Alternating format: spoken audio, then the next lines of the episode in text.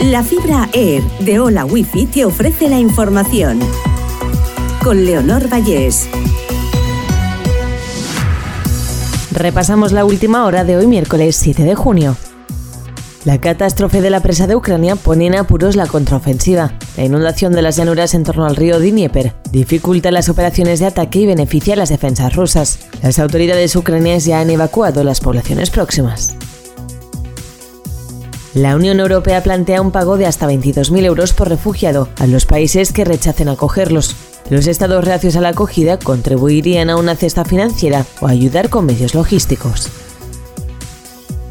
Bruselas da por zanjada la crisis energética que llevó los precios de la luz a máximos. La Comisión Europea pide desmantelar las medidas extraordinarias de intervención en el sector.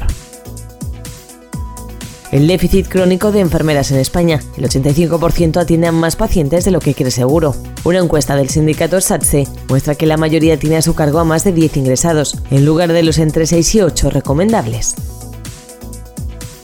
Los funcionarios de justicia se encierran en el ministerio tras la negativa del gobierno a seguir negociando.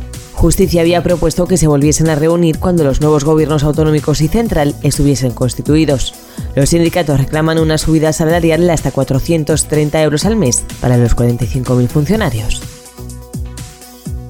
La luz baja un 0,11% este miércoles y se mantiene en 87 euros el megavatio hora. Ha sido más barata de 4 a 5 de la madrugada con un mínimo de 65 euros y será más cara de 9 a 10 de la noche con 107. Un informe policial asegura que Mónica Oltran no borró correos sobre los abusos de su exmarido a una menor. La defensa afirmaba que ella tuvo conocimiento de los hechos el 4 de agosto de 2017 y no antes. La policía apoya la versión al constatar que los correos en el gabinete no empezaron hasta el 8 de agosto. Hola Wi-Fi, velocidades de fibra, vivas donde vivas, te ha ofrecido la información.